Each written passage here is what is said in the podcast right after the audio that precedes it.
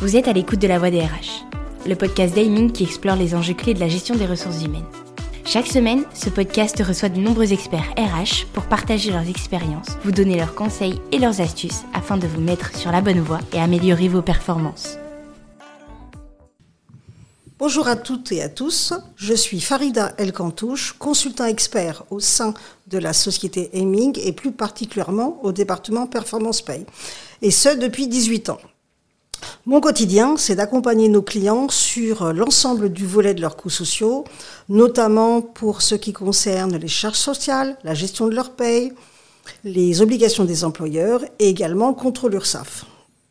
C'est donc tout naturellement que je vais décrypter dans ce podcast, aux côtés de Maître Benjamin Gévert, les mesures sociales les plus impactantes de la fin d'année 2023 et de début de l'année 2024. Bonjour Benjamin. Bonjour Farida.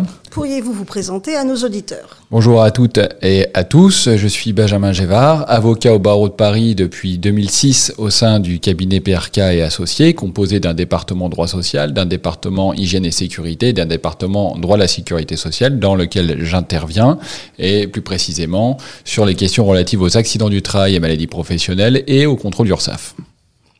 Merci. Alors, comme chaque début d'année, vous le savez, Benjamin, nous avons donc euh, deux nouvelles lois qui sont publiées au journal officiel. Il s'agit de la loi de finances et la loi de financement de sécurité sociale. Pas toujours simple à décrypter, leurs mesures impactent autant les entreprises, les employeurs, les équipes RH et les salariés. De nouvelles charges de travail pour les équipes RH, de nouvelles réglementations pour les employeurs et davantage ou au contraire une réduction des aides aux entreprises. Alors, pour les entreprises de toute taille, il est essentiel de prendre connaissance de ces modifications législatives qui vont modifier peu ou profondément la gestion de leurs ressources humaines ou de leur politique sociale. en contexte, voilà. On va aborder euh, maintenant la première question concernant euh, une mesure qui est issue de la loi de financement de sécurité sociale et elle concerne le sujet de l'indemnité de rupture conventionnelle. On comprend que euh, pour un salarié qui pouvait bénéficier d'une pension de retraite, l'indemnité qui lui était versée est donc soumise à cotisation, à CSG, CRDS et également était imposable. Avec cette clarification dans la loi de financement de sécurité sociale, que pouvez-vous nous dire, Benjamin, par rapport à ça? Oui, la loi de financement de la sécurité sociale pour 2024 vient clarifier ce point et unifier euh, le régime social de l'indemnité de rupture conventionnelle, que le salarié soit en capacité ou non de pouvoir liquider sa pension de retraite. Ainsi, l'indemnité versée aux salariés sera exonérée de cotisations de sécurité sociale dans la limite de la fraction exonérée d'impôt sur le revenu et sans pouvoir dépasser deux fois le plafond annuel de la sécurité sociale, à savoir pour 2024 92 736 euros. S'agissant de l'assujettissement à la CSG-CRDS, l'indemnité versée sera exonérée euh, de euh, contributions sociales dans euh, la double limite d'une part du montant légal de l'indemnité de rupture conventionnelle et de la part exonérée de cotisation de sécurité sociale à savoir que sur la partie exonérée de cotisation sociale, l'employeur sera tenu de verser une contribution spécifique de 30% à verser, enfin qui sera reversée à la Caisse nationale d'assurance vieillesse. Le euh, forfait social, quant à lui, euh, a disparu. D'accord. Donc en synthèse, désormais, depuis le 1er septembre 2023, il n'y a plus lieu à faire de distinction sur l'application du régime social que le salarié soit en droit de bénéficier d'une pension de retraite ou pas. Tout à fait. D'accord. On a vu le régime social. Maintenant, qu'en est-il du régime fiscal? Alors, là, euh, il y a une différence qui, qui, reste euh, euh, concernant le salarié en capacité de pouvoir liquider sa pension de retraite et celui qui ne l'est pas, puisque celui en capacité de pouvoir liquider sa pension de retraite, la somme qui lui sera versée sera soumise à impôt sur le revenu dès le premier euro ce qui ne sera pas le cas pour celui dans l'impossibilité de pouvoir liquider sa pension de retraite. Il pourra bénéficier de certaines exonérations, mais sous condition. Merci, c'est très clair. Abordons maintenant un autre sujet, toujours qui figure dans la loi de financement de la sécurité sociale, Concernant la procédure d'abus de droit, on parle de la procédure d'abus de droit, mais qu'est-ce qu'un abus de droit, Benjamin? Alors l'abus de droit, c'est un acte fictif ou un acte par lequel le cotisant va rechercher le bénéfice d'une application littérale des textes à l'encontre des objectifs poursuivis par leur auteur, et ce dans le but d'atténuer ou d'éluder le paiement de cotisations et contributions sociales normalement dues. Donc pour faire plus simple, c'est quand un cotisant va opérer un montage juridique pour lui permettre, plus précisément d'échapper au versement de cotisations sociales et de contributions euh, sociales. On peut citer euh, deux exemples. Euh, une entreprise qui créerait une filiale dans une zone géographique où le versement mobilité n'est pas prévu. Ou encore, euh, un employeur qui demanderait à ses salariés euh, de se mettre sous le régime des auto-entrepreneurs pour éviter le paiement des cotisations et contributions sociales attachées au salaire versé. D'accord, on est donc euh, sur un aspect du droit de la sécurité sociale. Tout à fait. Benjamin, selon vous, quel est l'objectif de cette réforme qui est intervenue alors la réforme a en fait a vocation à simplifier euh, les choses. Alors on va faire un petit euh, retour euh, en arrière puisque avant la loi de financement de la sécurité sociale, lorsque les inspecteurs du recouvrement relevaient un abus de droit d'un cotisant, ils devaient nécessairement respecter les textes et notamment assurer les garanties procédurales attachées à cette notion. À savoir que le cotisant était euh, dans la possibilité de saisir un comité des abus de droit. Euh, il pouvait euh, répondre, donc il pouvait saisir le comité des abus de droit. Oui, tout à fait. Euh, là, je fais un peu le fil de, mes idées. Euh, effectivement, il pouvait, quand il réceptionnait la lettre d'observation, il disposait d'un délai de 30 jours pour pouvoir euh, contester cette, cet abus de droit. Il pouvait saisir donc le comité des abus de droit. Et la saisine de ce comité suspendait alors la procédure de la commission de recours amiable qui devait attendre de recevoir l'avis consultatif de cet abus de droit. Ce qui euh, évidemment, euh, rendait beaucoup plus lourde et beaucoup plus complexe euh, la procédure. Si l'avis était favorable aux cotisants, alors l'URSSAF devait prouver le bien fondé du redressement, et à l'inverse, si l'avis était favorable à l'organisme, c'était aux, cotisants de rapporter la preuve d'une absence d'un abus de droit. Depuis 2019, c'est toujours à l'URSSAF de rapporter la preuve de cet abus de droit. Mais en réalité, la vraie difficulté concernant cette procédure tenait précisément à ce comité des abus de droit, puisque depuis le 12 janvier 2015, aucun membre n'avait été désigné par le gouvernement pour y siéger. C'était une coquille vide. Néanmoins, l'URSSAF, dans euh, certains contrôles, n'avait pas hésité à se placer sur le terrain de l'abus de droit, mais de façon implicite. Et elle a été sanctionnée notamment dans trois arrêts de la Cour de cassation du 16 février 2023, précisément parce que l'URSSAF n'avait pas mis en place les garanties, les garanties procédurales attachées à cette euh, procédure. Donc désormais, les choses sont beaucoup plus simples. Le comité d'abus de droit n'existe plus. Et euh, si l'URSSAF fait un reproche aux cotisants sur la notion d'abus de droit, ce dernier saisira la commission de recours amiable de façon classique et le cas échéant, euh, le tribunal judiciaire compétent. Une question concernant donc justement l'abus de droit si un cotisant est reconnu euh, pas coupable, on va dire, l'abus de droit est reconnu pour un cotisant, quelle sanction risque-t-il? La sanction est la même qu'antérieurement, c'est avoir une pénalité d'un montant de 20% sur euh, les cotisations et les contributions dues. Et euh, juste la petite précision, c'est que la, pénalité s'appliquera euh, dans des conditions et sous les garanties qui seront euh, déterminées par décret en Conseil d'État. D'accord. La sanction est la même. D'accord. Donc on attend un décret qui viendra préciser les modalités. Exactement. D'accord. Merci. Abordons un autre sujet qui concerne cette fois-ci les arrêts maladie. On sait que les arrêts maladie sont en hausse constante depuis près de 10 ans et que les arrêts maladie injustifiés sont particulièrement visés par le gouvernement. Des mesures sont prévues effectivement pour lutter contre ces, euh, ces, arrêts injustifiés. Le gouvernement en a fait un axe dans sa loi de financement de la sécurité sociale. Et le texte prévoit de limiter la durée des arrêts de travail qui seraient prescrits par téléconsultation. Qu'est-ce que vous pouvez nous dire sur ce point-là? C'est vrai que la loi prévoit que la prescription ou le renouvellement d'un arrêt de travail ne peut excéder trois jours, ou ne pas, pas avoir pour effet de porter à plus de trois jours un arrêt de travail déjà en cours. À défaut de respecter cette règle, aucune indemnité journalière ne sera versée aux salariés au-delà des trois premiers jours. Est-ce qu'il existe des exceptions Comme bien souvent, il existe des exceptions. Euh, dès lors que l'arrêt de travail est prescrit euh, ou renouvelé par le médecin traitant de l'assuré ou par la euh, sage-femme référente de l'assuré, l'arrêt peut être supérieur à trois jours.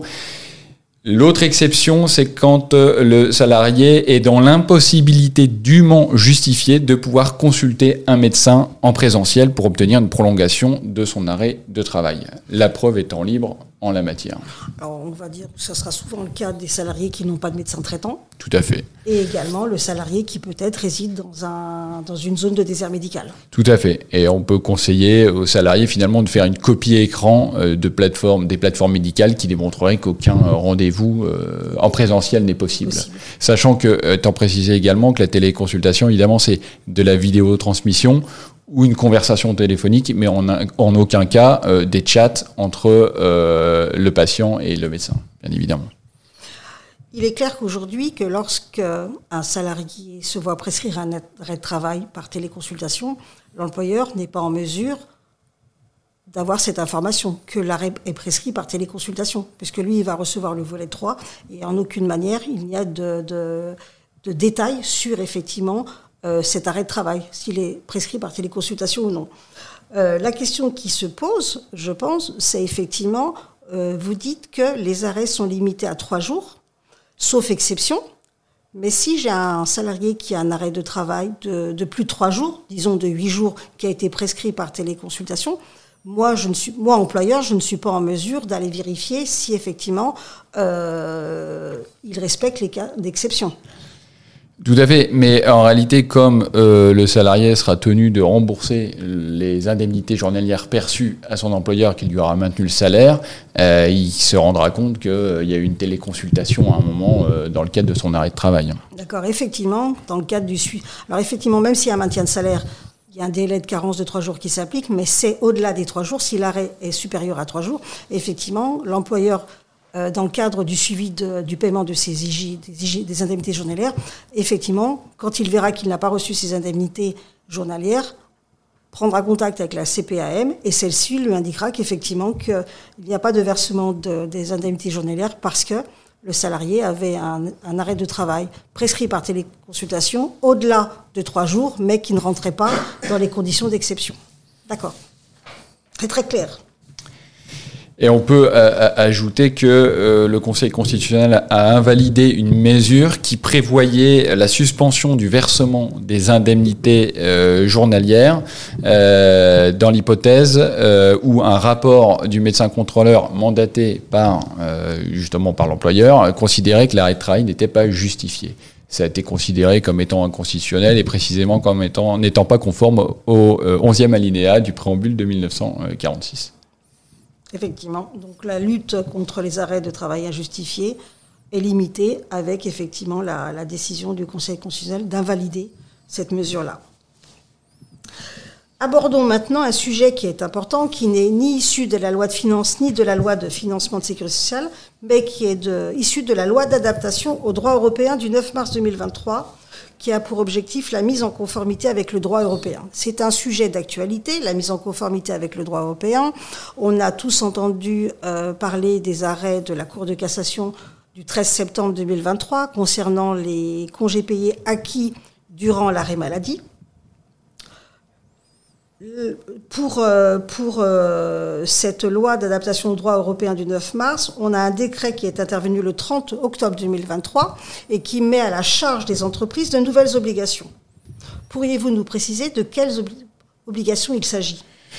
Oui, effectivement, euh, à compter du 1er novembre 2023, euh, l'employeur euh, a deux obligations et ça concerne toutes les entreprises. La première concerne une obligation générale d'information euh, à l'égard des nouveaux embauchés. Et la seconde est une information sur les postes à pourvoir pour les salariés en CDD ou en intérim.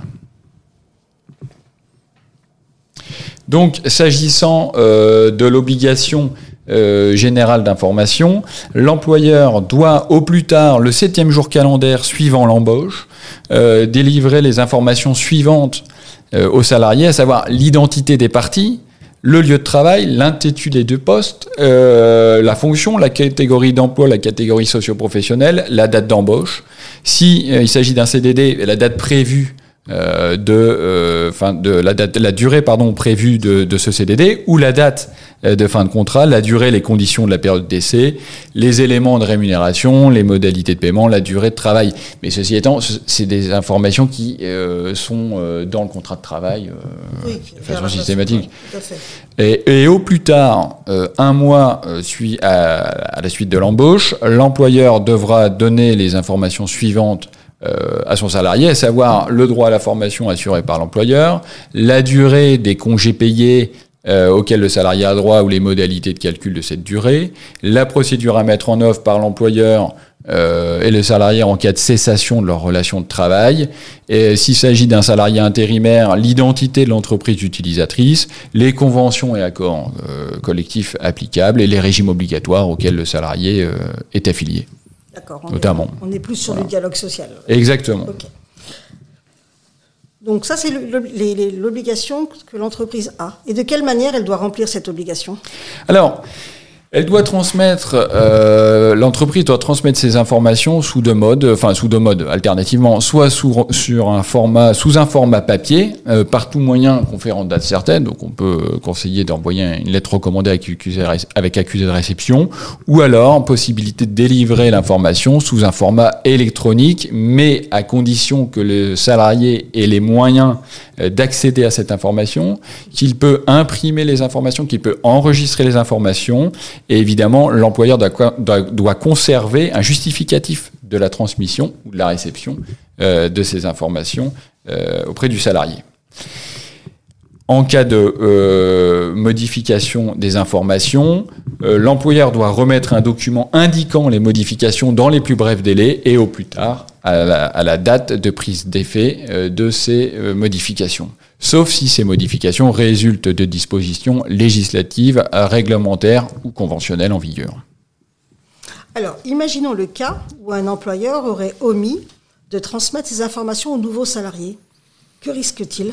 L'employeur, alors, si il omet euh, de délivrer ces informations, le salarié euh, peut établir une mise en demeure euh, auprès de l'employeur afin de lui demander d'exécuter ses obligations. Et à ce moment-là, l'employeur dispose d'un délai de séjour pour lui répondre. Et à défaut, le salarié est évidemment libre de saisir le conseiller des prud'hommes pour faire valoir ses droits. D'accord. Concernant la seconde obligation, alors, obligation euh, plus spécifique, c'est une obligation pour les employeurs depuis donc le 1er euh, novembre 2023 d'informer euh, les salariés sous contrat à durée déterminée ou les intérimaires sur les postes à pourvoir en CDI.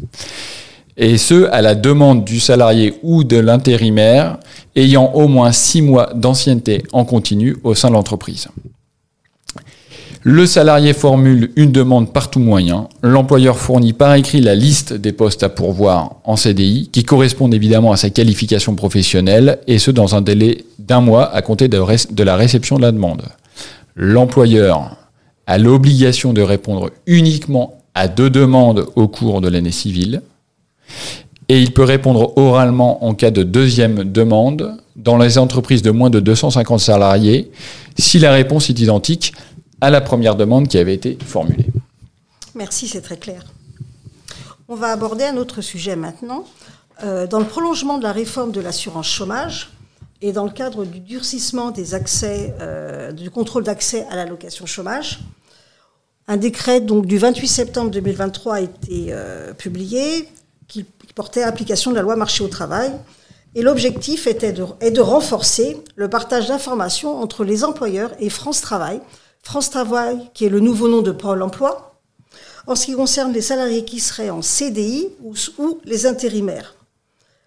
Benjamin, quelles sont donc les mesures qui sont applicables depuis le 1er janvier 2024 Eh bien, euh, l'employeur euh, doit proposer un, un, CDI qui porte sur le même emploi ou un emploi similaire à celui occupé par le salarié. Le lieu de travail doit rester inchangé.